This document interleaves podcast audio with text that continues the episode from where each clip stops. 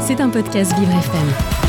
Il y a quelques mois, Anthony Martin Smith, judoka non-voyant, sportif de très haut niveau et entrepreneur, serial entrepreneur, a été violemment agressé sous les yeux de sa mère et de sa fille par un chauffeur Uber qui refusait de prendre son chien guide Nemia à bord du véhicule. L'altercation qu'il avait filmée et puis publiée sur les réseaux sociaux est devenue virale au point que la ministre aux personnes handicapées, Geneviève Darrieussecq, s'est emparée du sujet et a demandé à Uber France de définir un plan d'action pour que la loi soit respectée et que ceci n'arrive plus jamais. Ces mesures ont été annoncées cette semaine au ministère par la directrice générale de, Uber France elle-même, Laureline Serriès, un plan qui comprend une sensibilisation obligatoire des chauffeurs à ce sujet, faute de quoi ils n'auront plus accès à la plateforme. Une façon comme une autre d'alerter ces chauffeurs sur l'existence d'une loi et de méthodes à appliquer pour faciliter la réponse aux besoins spécifiques des passagers, tant à leur embarquement qu'à leur débarquement vidéo explicative obligatoire, rappel de la loi dans les centres Uber, achat de 1500 couvertures distribuées gratuitement aux chauffeurs. Le géant du VTC reprend les devants sur un sujet où il avait déjà été précurseur en 2017 en lançant le service Uber Access. Mais cette fois-ci, le programme a été défini en partenariat avec les associations représentatives des personnes concernées. On écoute Laureline Serriès, donc la directrice générale de Uber France. Euh, pourquoi avoir entendu euh, ce bad buzz assez phénoménal pour euh, prendre ces mesures alors que, vous l'avez dit vous-même aujourd'hui, vous avez un nombre de cas qui, qui remontent régulièrement? Alors on essaye de prendre les choses en amont. Euh, Comme euh, je le précisais en présence de Madame la Ministre tout à l'heure, on avait mis en place un certain nombre de choses avant déjà. On avait lancé notre option Uber Access dès 2017 en France, qui permet donc euh, à des personnes en situation de mobilité réduite d'avoir accès à des véhicules spécifiquement dédiés qui peuvent prendre en charge des, fauteuils roulants non pliants, on va dire non pliables. On avait également des fonctionnalités dans l'application, comme le voice-over, qui vous permettent d'avoir une assistance audio quand vous en avez besoin dans l'application. Donc il y avait tout un tas de choses qui existaient déjà, mais effectivement, et vous l'avez rappelé, des, événements extrêmement regrettables nous ont amené à, réaliser qu'il restait des choses à faire. Donc c'est un, un, chemin de progression. On essaye de ne pas attendre euh, des cas comme cela, mais quand ils arrivent, évidemment, on essaye d'être à la hauteur aussi de l'enjeu euh, dans notre réaction. Là concrètement, quelles mesures avez-vous prises et dans quel délai elles vont être appliquées en fait? Je vais vous en citer quelques-unes, vous me direz si vous voulez que j'en détaille davantage, mais l'une d'entre elles, c'est la mise en, place d'une vidéo de sensibilisation à destination de, des chauffeurs, puisque l'une des difficultés, c'est que souvent les chauffeurs ne sont pas sensibilisés à l'accueil des personnes qui ont des besoins spécifiques, en particulier les personnes par exemple qui peuvent être assistées d'un chien guide ou d'un chien d'assistance. Et dans ces cas-là, il peut y avoir des refus de service, ce qui est tout simplement illégal. Et donc on a décidé de sensibiliser les chauffeurs au travers d'une vidéo qui a été tournée avec l'aide de toutes les associations avec lesquelles nous avons travaillé et en présence de l'un des chauffeurs qui travaille avec Uber. Et cette vidéo sera regardée obligatoirement par l'ensemble de nos chauffeurs et par tout nouveau chauffeur. Donc on parle de 35 000 personnes en France. Faute de quoi, au bout de 100 jours, s'ils n'ont toujours pas visualisé la vidéo, eh bien ils ne pourront plus accéder tout simplement à l'application Uber et donc continuer à travailler avec la plateforme. Ça, c'est un exemple de mesures que nous avons prises. Les courses euh, mentionnant euh, un éventuel handicap et donc une prise en charge de, de besoins spécifiques vont-elles être euh, clairement mentionnées euh, aux chauffeurs alors pas nécessairement parce que nous on ne le sait pas nécessairement non plus, c'est-à-dire que les personnes qui demandent une course ne le, enfin, mentionnent pas au travers de l'application nécessairement non plus, d'où les enjeux de sensibilisation et d'où aussi euh, la formation que, l'on cherche à faire pour les chauffeurs au travers de la vidéo dont je vous ai parlé. Mais vous savez aussi par exemple que quand un chauffeur veut s'inscrire pour la première fois chez Uber, il a l'obligation de se présenter dans un centre d'accueil pour que nous puissions vérifier son identité, ses papiers. Bien dans ce cas-là, nous allons systématiquement profiter de cette occasion et de son contact avec notre personnel Uber eh bien pour le sensibiliser, lui rappeler la, la loi. Euh, donc on a tout un tas de dispositifs pour faire connaître aux chauffeurs euh, ses obligations et puis son rôle tout simplement. Il y a une confusion euh, par certains chauffeurs entre, entre Uber Pet et, l'obligation de prendre un chien euh, guide. Comment vous allez vous dépêtrer de ça? Parce que la plupart du temps, ils ne, savent pas qu'il y a d'abord qu'il y a un chien, c'est signalé, mais ils ne le voient pas au moment où ils, ac ils, acceptent la course. Et ensuite, ils confondent euh, régulièrement avec cette obligation de prendre un chien guide. Bah, d'où le besoin de rappeler la loi. Hein. Donc euh, toutes ces actions dont je vous ai parlé jusqu'à maintenant, elles vont vraiment servir à ça. C'est tout simplement un sujet de déficit de connaissance de la loi. Donc je vous ai parlé de quelques mesures. On va aussi mettre dans nos centres d'accueil des écrans au travers desquels on va publier des contenus euh, justement pédagogiques pour rappeler aux chauffeurs cette obligation. Les associations sont également invitées à distribuer des flyers auprès des chauffeurs dans nos centres d'accueil. On a une newsletter hebdomadaire dans laquelle nous allons aussi régulièrement rappeler ces obligations. Donc grâce à tout on espère que cette confusion euh, n'existera plus. Le chauffeur qui était présent à, cette, ces, annonces mentionnait la, vitesse d'exécution, la rapidité avec laquelle aujourd'hui les chauffeurs doivent euh, travailler. Euh, est-ce que ça, ça ne va pas entacher tout, le processus de sensibilisation, surtout s'il n'est pas obligatoire? En l'occurrence, la vidéo l'est, mais le reste non. Eh bien, euh, alors, le reste l'est aussi d'une certaine manière. Quand vous vous présentez dans un centre d'accueil, vous avez l'obligation de le faire au moment de l'inscription sur Uber, mais ensuite une fois par an, puisqu'une fois par an, nous vérifions euh, que le permis de, conduire, par exemple, est toujours légitime euh, et un certain nombre de papiers en physique. Donc, le chauffeur doit se déplacer. Donc, en réalité, il y a la vidéo, mais il y a bien d'autres choses. Au-delà de ça, effectivement, le chauffeur mentionnait le besoin. Eh bien, pour un chauffeur, souvent, évidemment, lui, il gagne sa vie grâce à son métier. Et donc, il va avoir un enjeu de quand il prend en charge une course, de la terminer, puis effectivement, dans certains cas, le plus rapidement possible, de pouvoir en prendre une autre. Et c'est pour ça que tout à l'heure, je vous parlais d'Uber Access. Dans le cadre d'Uber Access, par exemple, eh bien, euh, Uber ajoute au prix de la course 7 euros à destination du chauffeur pour justement prendre en compte le temps supplémentaire que le chauffeur pourrait avoir passé, à passer et donc dédommager le chauffeur et rendre ces courses-là tout aussi intéressantes que les autres pour lui. Justement, à propos de Uber Access, on entend dire qu'il y en a beaucoup le soir et pas beaucoup dans la journée, que les temps d'attente sont parfois énormes ou alors carrément qu'il n'y a pas de, Uber Access, notamment parce qu'en fait le soir, ces chauffeurs peuvent aussi prendre des groupes de fêtards tout simplement et, assurer en fait voilà, un travail normal. Vous, leur signalez, vous leur donnez des horaires à ces, chauffeurs de circulation ou pas du tout? Alors les chauffeurs ont la liberté totale de travailler quand ils veulent. Ils sont des, chauffeurs indépendants, donc ils peuvent choisir leurs horaires. La réalité derrière cela, c'est que effectivement, euh, le nombre de chauffeurs sur Uber Access a doublé depuis le lancement de cette fonction, de cette fonctionnalité en 2017. Et pour autant, effectivement, on n'est pas encore au nombre de chauffeurs euh, qu'on aimerait pouvoir avoir sur cette option Uber Access. Donc il y a des vrais enjeux en fait d'inciter de nouveaux chauffeurs à y avoir accès. Et pour ça, euh, eh bien par exemple, on espère vraiment que le travail réalisé dans le cadre de la préparation des Jeux Olympiques, et notamment la promesse qui a été faite de pouvoir aider les chauffeurs à financer des véhicules spécialement conçus pour accueillir les personnes à mobilité réduite, dispositif d'aide qui est aujourd'hui simplement à destination des taxis, puisse demain être ouvert également aux VTC, parce qu'il est vrai que ces véhicules-là sont plus coûteux, et donc cette incitation pourrait être une vraie aide pour les chauffeurs à, se diriger vers ce type de véhicule. La réponse de Geneviève Dariussec est claire. Euh, si le quota des 1000 n'est pas atteint, ils se tourneront vers vous pour, euh, les atteindre ou, les dépasser. Vous considérez que c'est un, traitement de défaveur euh, votre égard? Eh bien, euh, on verra bien quel est ce besoin et je comprends aussi que l'enveloppe de ces 1000 véhicules a été fixée par le gouvernement et je le respecte. Simplement, la vérité à prendre en compte à ce sujet, c'est que si on veut pouvoir donner leur chance au VTC de compléter et de pouvoir atteindre ces 1000 véhicules, eh il faut le faire rapidement parce que ce sont des véhicules qui demandent à être commandés. Il y a plusieurs mois de délai d'attente et donc il est important que ces décisions, quelles qu'elles soient, qui sont d'ordre politique et donc je, respecterai le choix de la ministre à ce titre, eh bien, euh, des ministres impliqués, eh bien dans tous les cas, il faut que opérationnellement cette décision puisse être prise rapidement parce qu'il y a une réalité derrière de contraintes de temps. Voilà. Là, vous avez réagi à un mauvais buzz, euh, très télévisé, très télévisuel aussi pour le coup, parce qu'il a été filmé.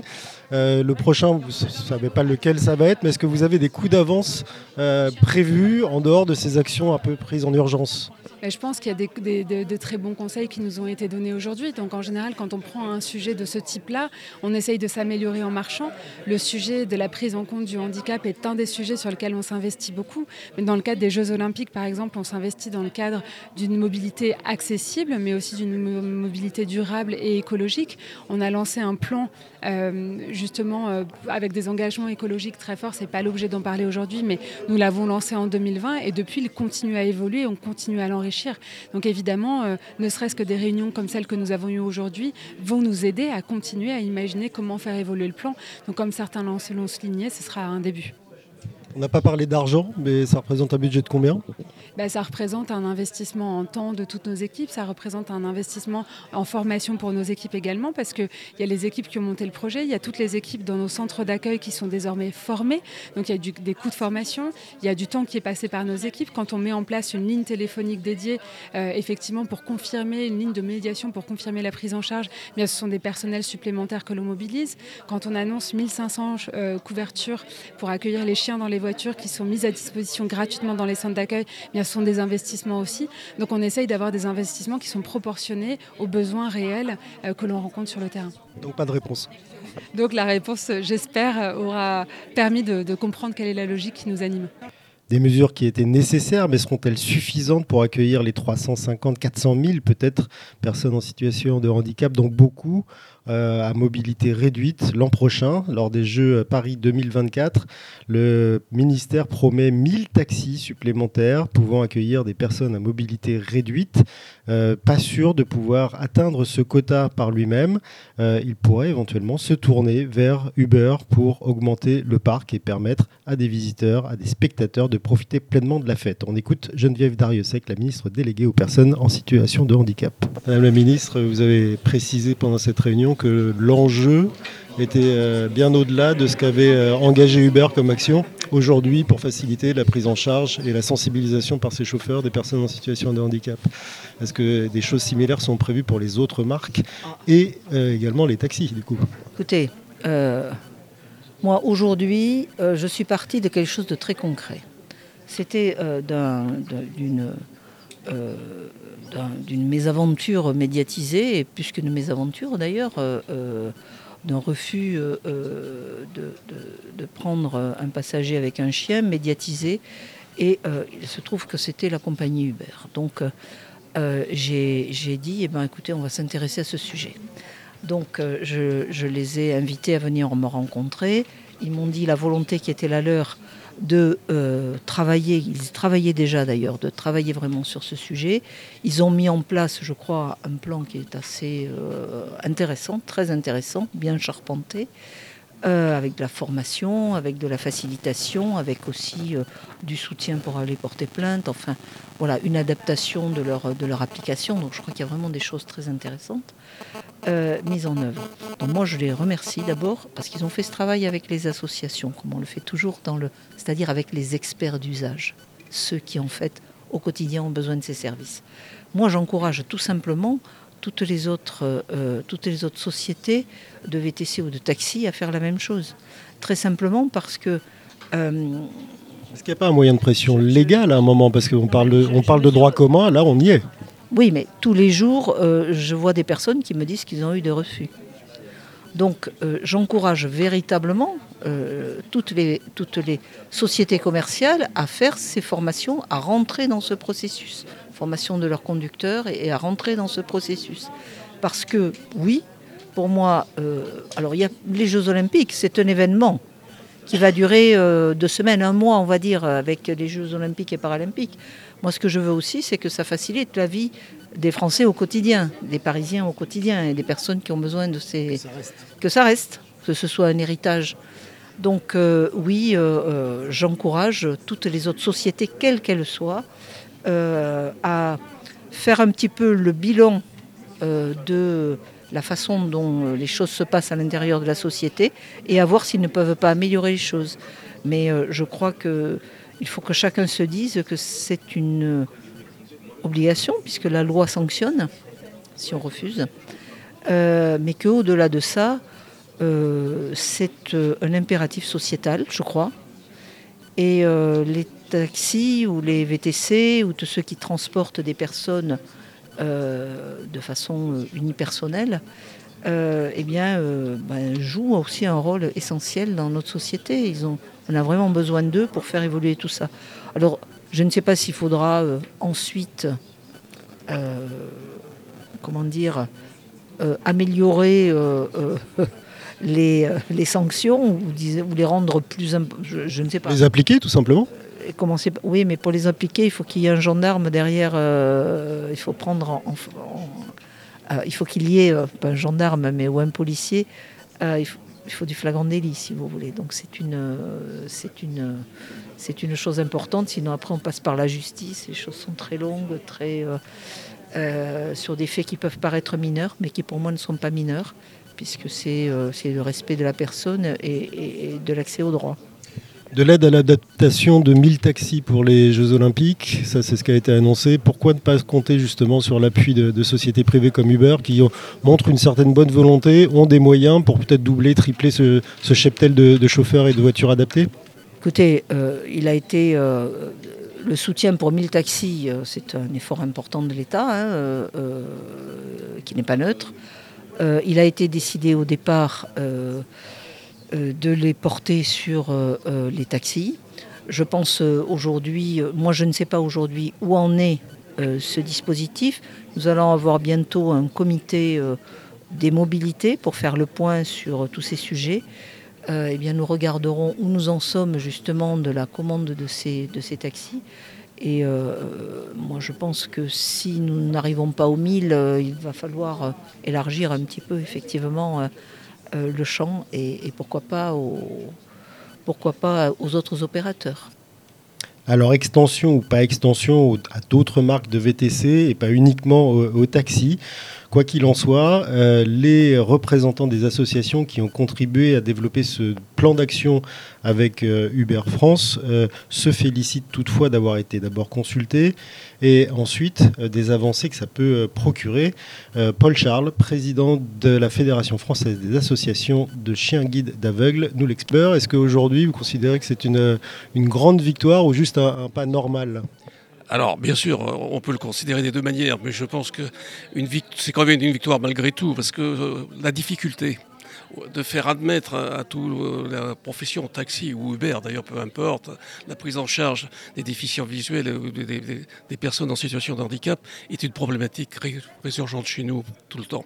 Nous, en tant que, moi je suis de casquette, je suis le président de la Fédération des chiens guides d'aveugles et également de Canidea, la Confédération nationale des organisations d'aide à la personne par le chien, donc les premiers impactés, j'ose dire, par les déplacements des personnes qui ont à côté un chien d'assistance. Et c'était pour nous quelque chose de prioritaire. On doit l'améliorer. La culture, comme l'a rappelé Madame la Ministre tout à l'heure, chez nous n'est pas très bonne au niveau de l'acceptation de l'handicap. Euh, elle a cité le Royaume-Uni. Je crois que également dans les pays du Nord, ils sont beaucoup plus conciliants et respectueux du monde en situation de handicap. Nous avons beaucoup de choses à faire et nous essayons, au travers de l'OBAC, de cette signature de l'Observatoire de l'accessibilité, de sensibiliser à la fois les, grandes fédérations, euh, les grands groupes, pour que justement cette accessibilité se fasse sans contrainte partout des autres marques de VTC et même des taxis tout court? Euh, Parce que là, bon, Uber, ça représente une bonne partie du marché, mais il en reste beaucoup à côté. Comment on peut s'aimer alors, tout de suite, euh, Uber est le premier dans les VTC. Euh, nous n'avons pas d'autres organismes tout de suite. Mais par contre, dans les taxis, la G7 et d'autres compagnies de taxis nous ont déjà rejoints depuis quelques temps au niveau de l'OBAC et sensibilisent déjà l'ensemble de leurs chauffeurs.